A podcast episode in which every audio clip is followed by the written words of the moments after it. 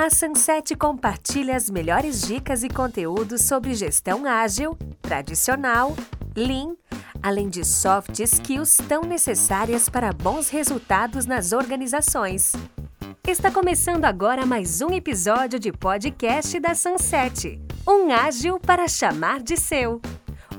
O que é, afinal, né, uma, uma programação neurolinguística? A gente fala que ela é uma tecnologia porque é onde a gente consegue organizar as nossas informações e percepções, e isso faz com que a gente consiga obter melhores resultados. É praticamente o que a gente vai aprender o que fazer, tá? É uma metodologia, né? Porque a gente sempre parte de alguma pressuposição de que todo comportamento ela vai possuir uma estrutura de descoberta, modelada, aprendida, ensinada e modificada, pois a gente pode modificar o nosso eu.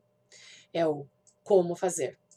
E ela é uma atitude, ou seja, ó, característica pela sensação de curiosidade que vocês tiveram quando vocês clicaram lá naquele botãozinho inscrever-se, pá, que é o querer.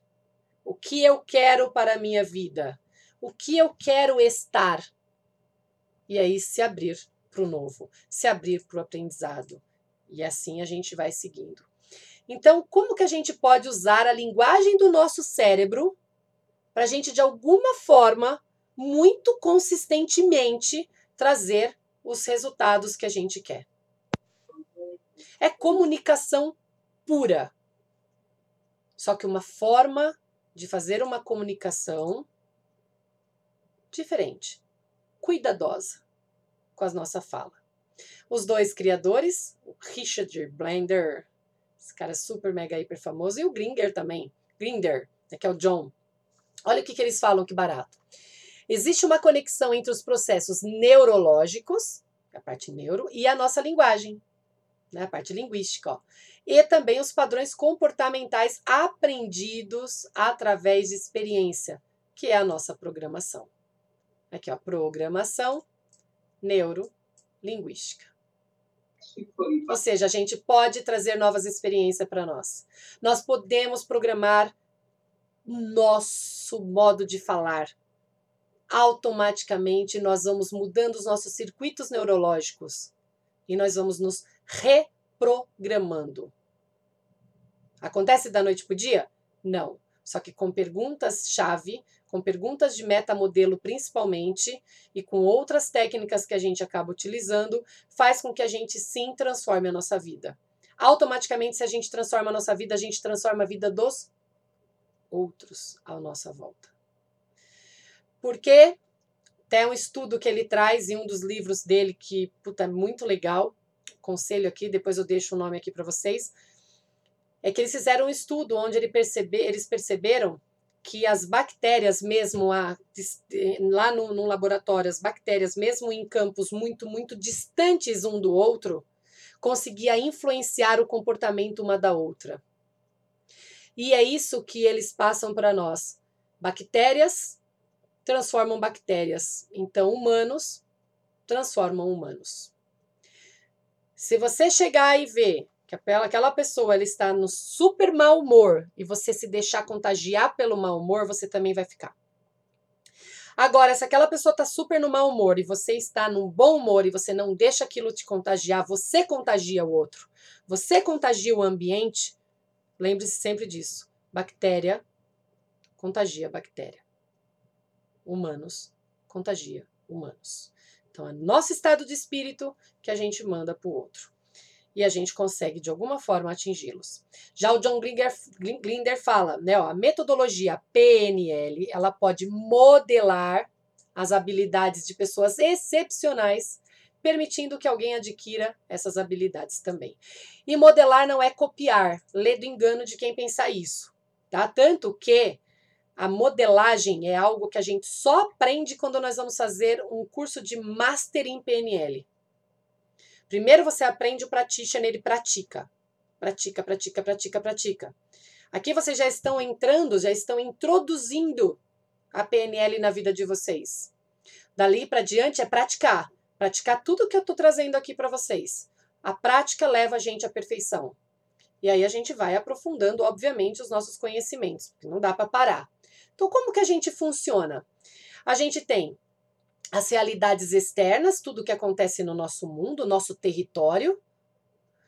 Aí a gente tem todos os canais de percepção, os nossos olhos, nosso nariz, nosso sentido de tato, nosso sentido de paladar, nosso sentido de audição.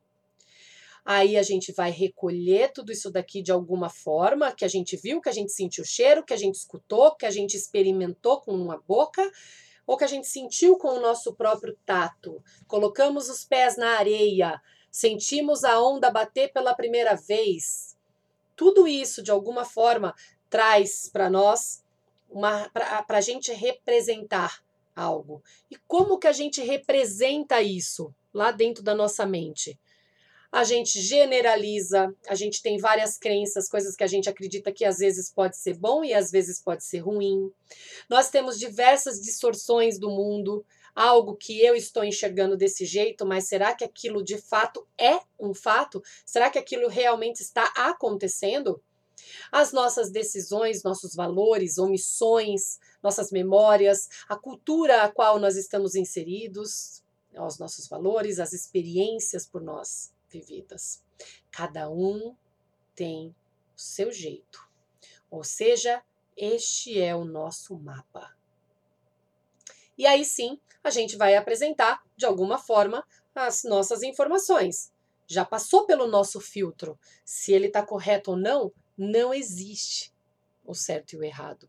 Existe a forma como a pessoa aprendeu até aqui. E a pessoa, aprendendo até este momento, tem os recursos necessários até este momento para fazer tudo o que faz até este momento. Daqui para diante, se eu quiser subir um degrau a mais, eu preciso ganhar novos conhecimentos, novas habilidades e ter atitude para poder subir mais. Então eu vou em busca de saber mais. Eu vou em busca de me aprimorar mais. Eu vou em busca de conhecer cada vez mais. E isso faz com que eu crie o meu mapa do meu jeito.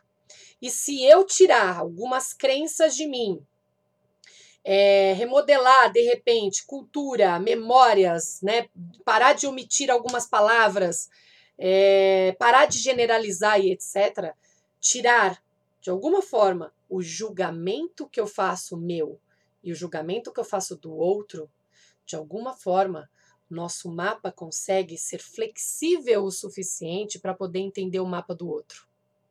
Eu não enfio o meu mapa na cabeça do outro. Meu mapa é meu mapa, teu mapa é teu mapa, e tudo bem. Cada mapa tem o seu sentido de vida, tem o seu sentido de, de, de acontecer, porque nós somos criados desde a nossa, desde, desde o ventre, já sentindo muitas coisas. E quando a gente nasce, a gente continua sentindo e a gente continua aprendendo. No meio onde a gente está, com os nossos pais, familiares, com os nossos vizinhos, com os nossos colegas de escola. E aquilo vai criando o nosso mapa. Por isso que não existe o certo e o errado. Existe o que é ético e o que não é ético. É diferente.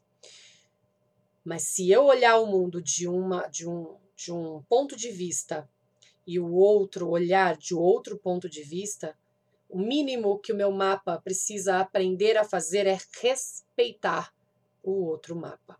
Porque o território é aquilo, é sempre aquilo. É o que está acontecendo à nossa volta. Tem paredes, tem chão, tem computador, tem mesa, tem tudo isso. Agora, como eu interpreto aquilo, é que vai fazer toda a diferença. Então, isso quando a gente fala o mapa não é território, a gente começa a analisar cada vez mais que, ok, somos muitos seres humanos na Terra vivendo juntos com mapas diferentes. Os mapas podem ser semelhantes, o que faz uma proximidade muito gostosa de amizade. Só que tem as suas diferenças. Tem a forma como você encara a vida, tem a forma como você age, que vai fazer todo sentido. Você ouviu mais um podcast da família Sunset. Siga nossas redes sociais, Sunset Oficial, para ficar por dentro das novidades.